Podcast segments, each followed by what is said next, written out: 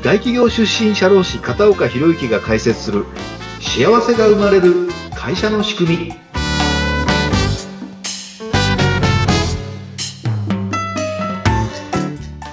はいこんにちは。社会保険労務士の片岡博之です。よろしくお願いします。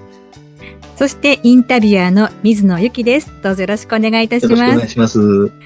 さて、片岡さん、第2回目ということになりました。はい、今回はどんなお話をしていきましょうか？はい。今日はですね、あの、中小、特に中小企業において、人が採用できない、あるいは育たない、すぐ辞められてしまうっていう悩みをお持ちの経営者さん、かなり多いんですね。はい、なぜ、えー、まあ、人が採用できないかということを、まあ、何回かに分けて、まあ、今日一日でお話しきれないと思いますので、はい、その辺のところについて私の思っているところをお話しできればなというふうに思います。はい。やはりこう、会社を運営していくには人の力が大事ですよね。はい、今、この世の中は、人が余っているのか、それとも足らないのか、どちらなんですか、はい、あの、コロナが始まってですね、いろいろあの、レイオフとかあって、その時は一瞬ですけれども、はい、まあ人が余ったような時点が、あの、生じたんですけれども、だんだんコロナが収束してきて、企業も採用活動を再開したので、はい、今は随分人が足りない状況になっております。はい。そうすると、はい、えー、一人の人をいろんな企業さんがこう取り合ってしまうような状況にはなってるわけですよね。そういうことですね。あの、まあ、だいぶ古い話なんですけども、うん、2008年に、あの、リーマンショックが起きましたよね。はい。で、その翌年にはですね、求人倍率がガクッと落ちて、うん、0.4弱ぐらいまで落ちたんですね。0.4? はい。ということは、就職したいと思ってる人がいても、はい、あの、二人に一人、あるいは三人に一人しか就職できないっていうような事態だったんですね。えええで、それからだんだん回復をしてきまして、うん、あの、2019年には1.2ぐらいまで行きましてですね、はい。えー、まあちょっと落ちたんですけど、まあ2019から20にかけてちょっと落ちたんですけど、それでも1は超えてるんですね。はい。そうすると、就職したいっていう人が、あの、応募すると、必ず一社はある。逆に言うと、企業から見たらですね、自分の会社に採用したいっていう、あの、思ってもですね、あの、ライバルが他にいるんですね。うん。1を切ってれば、あの、会社側では有利なわけですね。人が取れる。はい1を超えてる、コロナの中でも1を超えてるってことは、必ず自分の会社に欲しい人があの採用できるとは保証が得られないライバルが必ずいるって、そんな状況なんですね。じゃあ採用担当の方にとってはちょっと厳しい状況が。はい。これからますます厳しくなってくると思います。はい。あの、経済活動がね、再開してますので、企業もやっぱり、あの、拡大するためには人が欲しくなります。で、同じような業種でね、あの、例えば飲食店で、まあ、あの、閉店したなんていう会社さんも、これからまたもう一回やろうかなっていうと、やはり、あの、従業員集めます。そういった会社が多いということは、他にもライバルがたくさんいるっていうことになるわけですね。はい。ということは、いかにこう自分の会社の魅力を伝えていくかっていうところも必要になってくるかと思うんですが、はい、採用活動、企業さんが行う採用活動についても、はい、私は全く知識がないんですけれども、はい、どんなところが大変ですか、あのー、やはり、例えばハローワークに求人票を出しても、なかなか応募がなかったりとか、はい、あるいは求人広告会社にですね、あの、毎月何十万も払って広告を出しても、はい。まあ、スルーされてしまって、あの、あるいはスルーはされないんですけれども、閲覧しただけで課金されるなんてことで、採用できないのに企業さんはあの、ハローワークはもちろん無料なんですけどね、ええ、あの、有料のこう、あの、求人広告であるとか、あの、ですと、あの、課金されたまんまあ、人が採用できないっていうような状態で、無駄なお金が発生してる。まあ、無駄なお金って言ってしまうと、求人広告会社さんにちょっと申し訳ないんですが、あの、本当に効果が得られないようなコストをかけてしまってるっていうことなんですね。ちなみに、あの、一人採用するのにどのぐらい平均的に費用がかかるかお分かりになります、はい人を採用するのにお金がかかってくるわけですか、はい、かかるんですね。はい。その立場でものを考えたことがないんですが、ですよね、でも今のお話だと、求人広告を出すにもお金がかかる。はい。で、はい、えー、サイトによっては見ていただくだけでも課金されてしまう。ということがあります。応募がないんですけど、見たらいくら、一人見たらいくらっていう課金されてしまうなんてこともあるんですね。そうと数万円のことではないですよね。そうですね。大体平均的にはですね、うん、あの、新卒社員を採用するときには90万円ぐらい。あの、中途採、中途採用ですと100万円ちょっとぐらいですね。これ一人ですよ。えー、っと、10人とかではなくて一人。はい。一人採用するのに平均ってことなので、10人採用したかったら、うん、まあ、中途ですと1000万かかってしまうってことなわけですよね。でも、これはかなり会社にとっては体力を奪われていくような。奪われますね。特にあの、中途採用がなかなかね、取れなくって、うんうん、あの、人材紹介会社を使って、あの、はい、適切な人を紹介してもらうなんていう取り組みをしている会社もあるんですが、大体人材紹介会社ですと、その方の年収の30%ぐらい手数料で取っていくんですね。それもかなりの金額ですよね。はい。はい、あの、400万円ぐらいの年収の人ですと、人材紹介会社に120万円の手数料が発生するんです。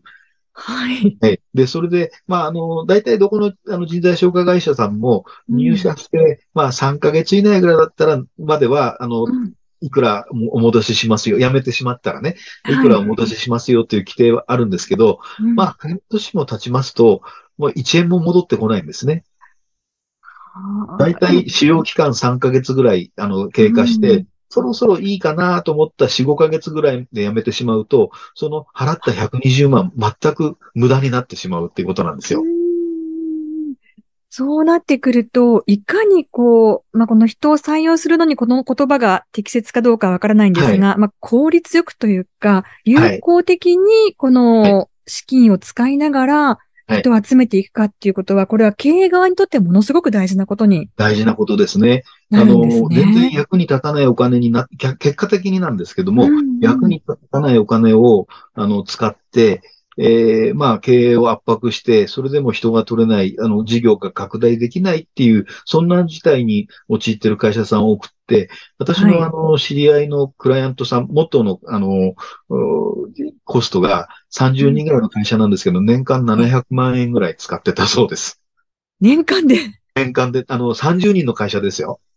でも、700万あったら30人の方にこう福利厚生であったりとか、教育であったりとか、そうです。還元してあげられますよね。はい、その700万円を、まあ70万はちょっとやりすぎですけれども、せめて3分の1とか4分の1ぐらいにか、あの、削減できれば、その浮いたお金をおっしゃる通りですね、社員の教育に使うとか、福利厚生に回すれば、社員のモチベーションも能力もアップしますし、より会社の経営効率というのは良くなるんですよね。で、あまり、あの、言いすぎると、あの、うん、大きなね、あの、会社さんから怒られてしまいますけども、うん、あの、まあ、大体、あの、その人材紹介とか人材、あの、求人広告会社は、過去、過去最高益なんていうふうに、あの、公表している会社さんも多いんで、まあ、本当に体力が弱ってる中小企業からたくさんお金を持っていって、自社だけ大きくなってるって、そんな、あの、状況あ。あまり言い過ぎるとね、ちょっと 怒られますので、そのぐらいにしておきますが、私はそれをね、同じ効果が得られるんだったらば、コストをと、あの、削減して、その浮いたお金で従業員のために使いましょうよという、そんな提案をさせていただいてます。はい。えー、具体的にはどういったことが大事になってきますか？はい。まずですね、あの、ちょっと、例えは不謹慎かもしれないんですけども、採用を釣りに例えますとですね、はい。まず、どんな魚釣るんですかってはっきり決めてないんですよね。これは企業側の方がですね。はい。あの、元気で若くて明るい人がいい。漠然としたあの、うん、希望だけ出して、で、一番困るのはですね、経団連が発表しているような、あの、5つぐらいの、その、求める、あの、能力ってのあるんですね。コミュニケーション能力とか、あの、はい、自自発性とか、あの、自ら考え、行動するっていうのはね、私もあの、あの、まあ、大企業に入社した頃はですね、若い頃は耳にタゴができるぐらい、自ら考え、行動し、発信しろなんて言われましたけれども、協調性であるとかね、あの、つぐらいあるんですけども、中小企業も全部それを求めるんですよね。あの、そんなこと求めたってそれを全部満たすような人が来ないのに、自社に必要なスペックってどんなスペックなんですか？どんな考え方の人が必要なんですか？ってことを明確に決めずに、単にいい人が欲しいとだけ考えて募集してるからだと思うんですね。うんどんな人が欲しいかが決まらなかったら、うん、どこに取りに行くのか、どんな訴求ポイントにするのかっていうのも決まってこないんですよね。はい。まず、自社の今足らない人材であったりとか、はい、こういう人が欲しい。きっと具体的に考えれば、突き詰めればありますもんね。そうなんですね。それをどう表現するかっていうところが大事になってくるわけですね。そういうことですね。はい。でもそういったところ、片岡さんもアドバイスはいただけるということですか、はい、もちろんあの経営者さんとしっかり論議をしながらなんで、まあ、まず考え方をね、整理するところから始めるということで、あの、二通りありましてですね、今足りない人材を補充しなきゃいけない採用と、今は足りてるんだけれども、3年後、5年後の事業発展を考えると、こういう組織にして、こそこにはこういうスペックの人材が欲しいよねということで、あのー、まあ、7つの習慣なんかに出てきてるですね、4証券の箱って、あの、緊急度と重要度で分けた箱ってご覧になったことはある。まあ、なかなかね、ラジオだとイメージ湧かないんですけども、緊急かつ重要なことっていうのは欠員補充で、これはすぐやらなきゃいけないんですね。で、これは仕方ありません。あの、その、あの、ポストが埋まってないと、会社の運営が成り立たなくなるのは、それはもう、もう急いで取らなきゃいけないんですけども、あの重要だけど緊急じゃないっていうカテゴリーの人を、今から、あの、じっくり、あの、作戦を立てて、あの、時間をかけて取りに行くっていう、それが大事だと思うんですね。それには、やはり会社の3年後の事業計画、そういったものがかっちり固まってないと、組織体制どうしたらいいかっていうのも決まりませんし、まあ、経営者さんの頭の中にはあるんだとは思うんですけれども、中小企業ですと、従業員とそれを共有してないってことが多いと思うんですね。でそこをちゃんと会社をね、あの、体化して、まあ、3年後どうしようか、将来、あるいは10年後どうしようかっていう社長の思いと、あの、従業員がちゃんと合致してる。その状態で、えー、どんな人が足りないから、じゃあ今からどういうところにアプローチしようかっていう、社内のコンセンサスを得ながら採用に行く。まあ、あの、本当に漠然とした言い方なんですけども、そういう活動をしてる会社さんってあまり多くないんですよね。まず最初に大事なことは、じゃあどんな人が欲しいのかというところを、具体的なビジョン、今と将来のビジョンを持って、一緒にみんなで考えていく。というところなんですね。はい、その前提あ、その前提条件としては、会社の経営理念であるとか、経営方針であるとか、あの、3年後、5年後の中長期的な事業計画、これを固めるっていうことが、まず、あの、第一ステップかなというふうに思います。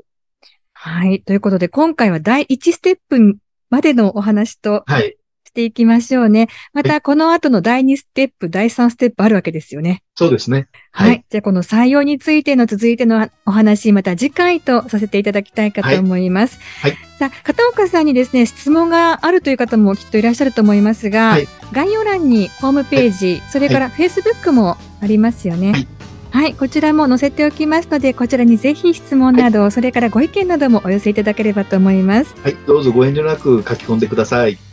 はい、それでは片岡さん、また次回もよろしくお願いいたします。はい、ありがとうございます。よろしくお願いします。